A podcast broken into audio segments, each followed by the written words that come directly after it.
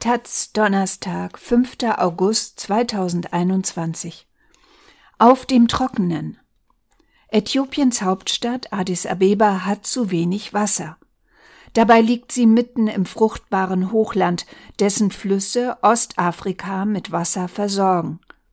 Um das Dilemma zu lösen, soll die alte Landwirtschaft in den Bergen neuen Formen des Wirtschaftens weichen. Was sagen die Bauern dazu? Aus Addis Abeba und Bura, Ilona Evelens.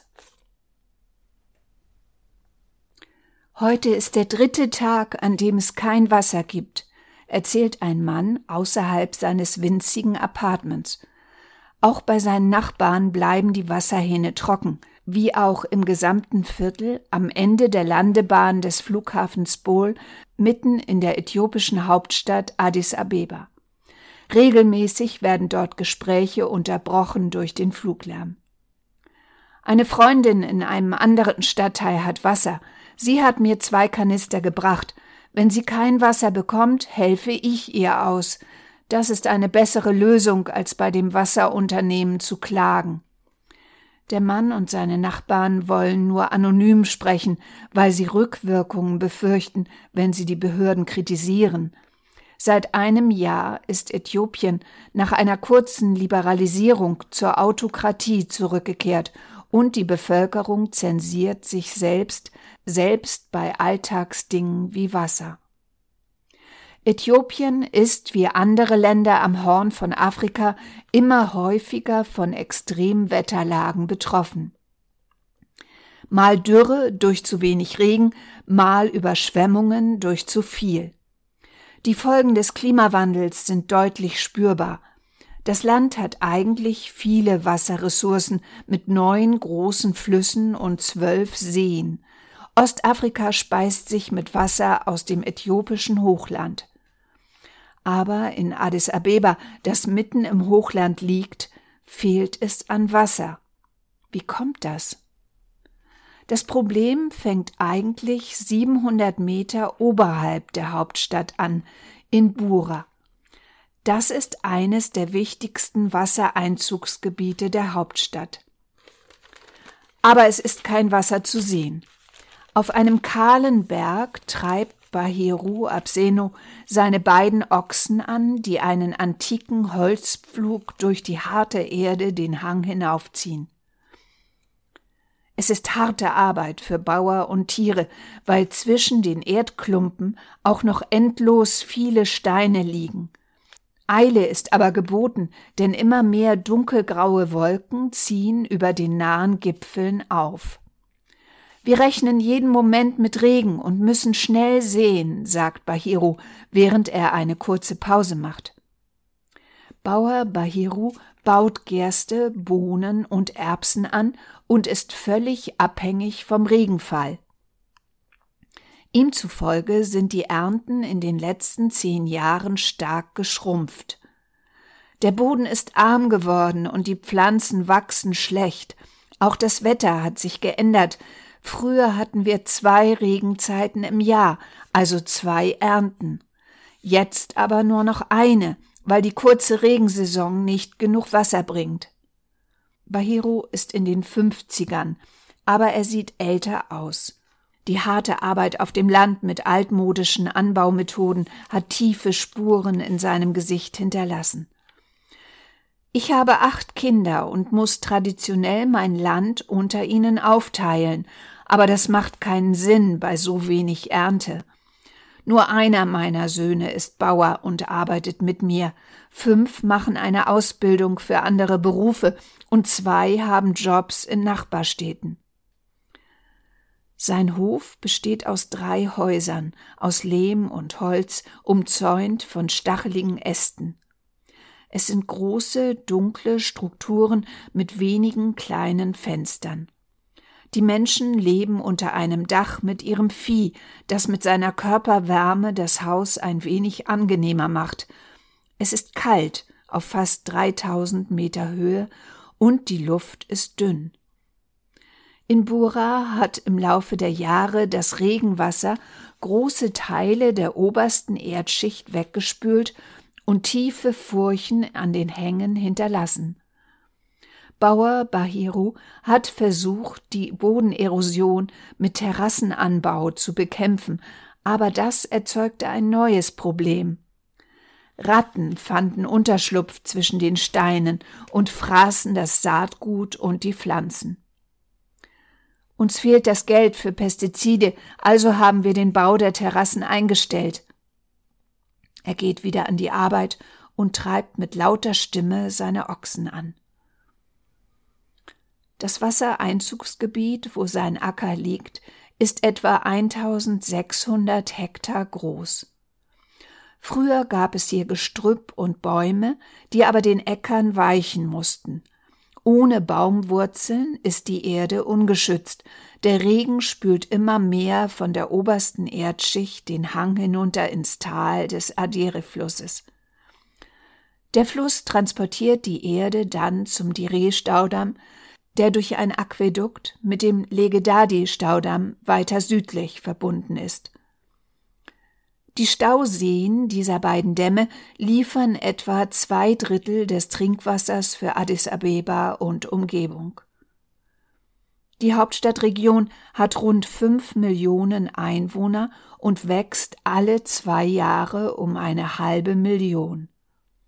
Zugleich schrumpft die Wasserversorgung, weil sich in den Stauseen, die jeweils 1999 und 1967 gebaut wurden, so viel Erde ansammelt.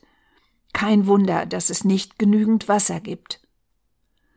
In Äthiopien hat sich der Zugang zu sauberem Trinkwasser in den letzten Jahren zwar deutlich verbessert, aber erreicht immer noch nur 57 Prozent der mehr als 110 Millionen Äthiopier. Zugang zu guten sanitären Einrichtungen haben sogar nur 28 Prozent. Das Wasser aus Äthiopiens vielen Stauseen wird gebraucht für Bewässerung von großflächiger Landwirtschaft, aber vor allem für Wasserkraftwerke. Äthiopien will Afrikas Wirtschaftsmacht werden und dafür braucht es Strom. Am bekanntesten und umstrittensten ist der riesige Staudamm GERD, Grand Ethiopia Renaissance Dam, am Blauen Nil kurz vor der Grenze zu Sudan. Er ist fast fertig und soll mit seinen Turbinen das größte Wasserkraftwerk Afrikas antreiben. Der GERD-Stausee ist zu zwei Dritteln gefüllt. Jedes Jahr in der Regenzeit wird er voller. Das sorgt für gefährliche Spannungen zwischen Äthiopien einerseits und Sudan und Ägypten flussabwärts andererseits. Sie fürchten, dass Äthiopien zu viel Wasser zurückhält, den Nil anders reguliert als bisher und zu wenig für ihre eigene Landwirtschaft und Trinkwasserversorgung übrig bleibt. Die Angst besteht, dass der GERD der Grund sein könnte für den ersten Wasserkrieg der Welt. Für die meisten Äthiopier ist das Wasserproblem viel konkreter und gegenwärtiger. Berke Eliku, die Schwiegertochter des Bauern Bahiru, hat keinen Strom und kein fließendes Wasser auf dem Familienbauernhof. Es gibt Öllampen und täglich holt sie Wasser aus einer Quelle, zu der sie etwa 40 Minuten bergabwärts läuft und dann wieder bergauf mit einem 20 Liter schweren Kanister viermal am Tag. Während ihr Mann und ihr Schwiegervater noch Hoffnungen haben, ihren Acker auch in der Zukunft bewirtschaften zu können, ist Berke überzeugt, dass alternative Einkommensquellen gefunden werden müssen. Wenn ich sehe, was das Land im Jahr einbringt und wie viel wir kaufen müssen, um die ganze Familie zu ernähren, dann denke ich, dass die Zeit der Landwirtschaft für uns vorbei ist. Wir könnten etwas anderes machen, wie Hühner oder Schafe züchten.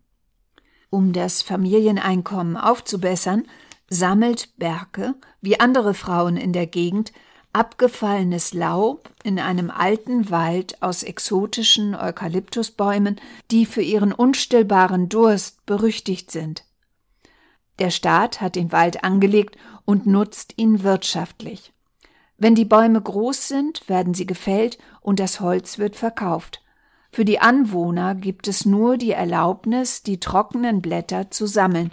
Die werden als Brennstoff zum Kochen verwendet, ebenso wie getrockneter Viehmist. Anderen Brennstoff gibt es auf den Hängen nicht. Auf einem nahegelegenen Markt bekommt Berke für einen großen Jutesack voller Eukalyptusblätter umgerechnet ein paar Cent. Ich bin bereit, etwas Neues zu lernen oder etwas anderes zu tun, solange ich nicht mehr Blätter sammeln muss, sagt sie, während sie in ihrem Haus mit Blättern Feuer macht, um das Abendessen zuzubereiten. Das Sammeln ist harte Arbeit. Ich muss die ganze Zeit gebückt gehen und dann zum Markt laufen, weil es keine Autos oder Mopeds hier gibt, und das für so wenig Geld. Dann konzentriert sie sich auf die Zubereitung von Injera, das typisch äthiopische fermentierte Fladenbrot aus Teffmehl. Ihre zwei kleinsten Kinder schauen zu und genießen die Wärme des Feuers. Auf der zwei Stunden langen Autofahrt zurück nach Addis Abeba gibt es an einer Stelle eine Aussicht auf den Diredamm. Es ist wie ein kleiner Wasserfleck unten im Tal. Hingehen ist unmöglich, denn Dämme werden in Äthiopien abgeschirmt wie Staatsgeheimnisse. Eine Genehmigung, sie zu besichtigen, ist schwer zu bekommen. In Addis Abeba soll ein staatliches Projekt den Wassermangel der Hauptstadt anpacken. Wichtig ist, die Dire- und Legedadi-Dämme auszubaggern, erzählt Projektleiter Daniel Trunney in seinem Büro inmitten der unzähligen, oft unvollendeten Betonhochhäuser der Hauptstadt. Auch für Beton wird viel Wasser benötigt. Durch die Ansammlung von erodierter Erde gibt es 52 bis 75 Prozent weniger Wasser in den Stauseen und der Druck auf die Wand hat sich gefährlich erhöht. Daniel Tronet hat große Pläne. Mit seinem Projekt IWRM for Wash, integriertes Wassermanagement für Wasser, Reinigung und Hygiene, will er alles umkrempeln, auch das Leben der Bauern. Die Folgen des Klimawandels, wodurch im Wassereinzugsgebiet kaum mehr Ackerbau möglich ist, müssen angegangen werden. Bäume, Sträucher und Gras werden gebraucht, um den Boden festzuhalten. Eine Studie hat bereits dargestellt, dass Avocado, Pflaumen und Zitronenbäume sehr gut gedeihen würden in dem Gebiet. Tiere könnten auf den Wiesen grasen, die Fruchtbäume könnten gute Einkommensmöglichkeiten ergeben für die Landbevölkerung. Daniel studierte zwar Jura, aber ist völlig begeistert von Wasser. Wasser und Sanitär sind vielleicht nicht am meisten sexy bei der Entwicklung eines Landes, aber sie sind mit am wichtigsten, meint er. Das Projekt ist mit knapp 10 Millionen Euro ausgestattet und soll in vier Jahren fertig werden. Wenn es fertig ist, meint Daniel, in dessen Büro ständig Leute aus anderen Abteilungen vorbeikommen, können wir es als Blaupause und Vorbild benutzen für andere Teile des Landes.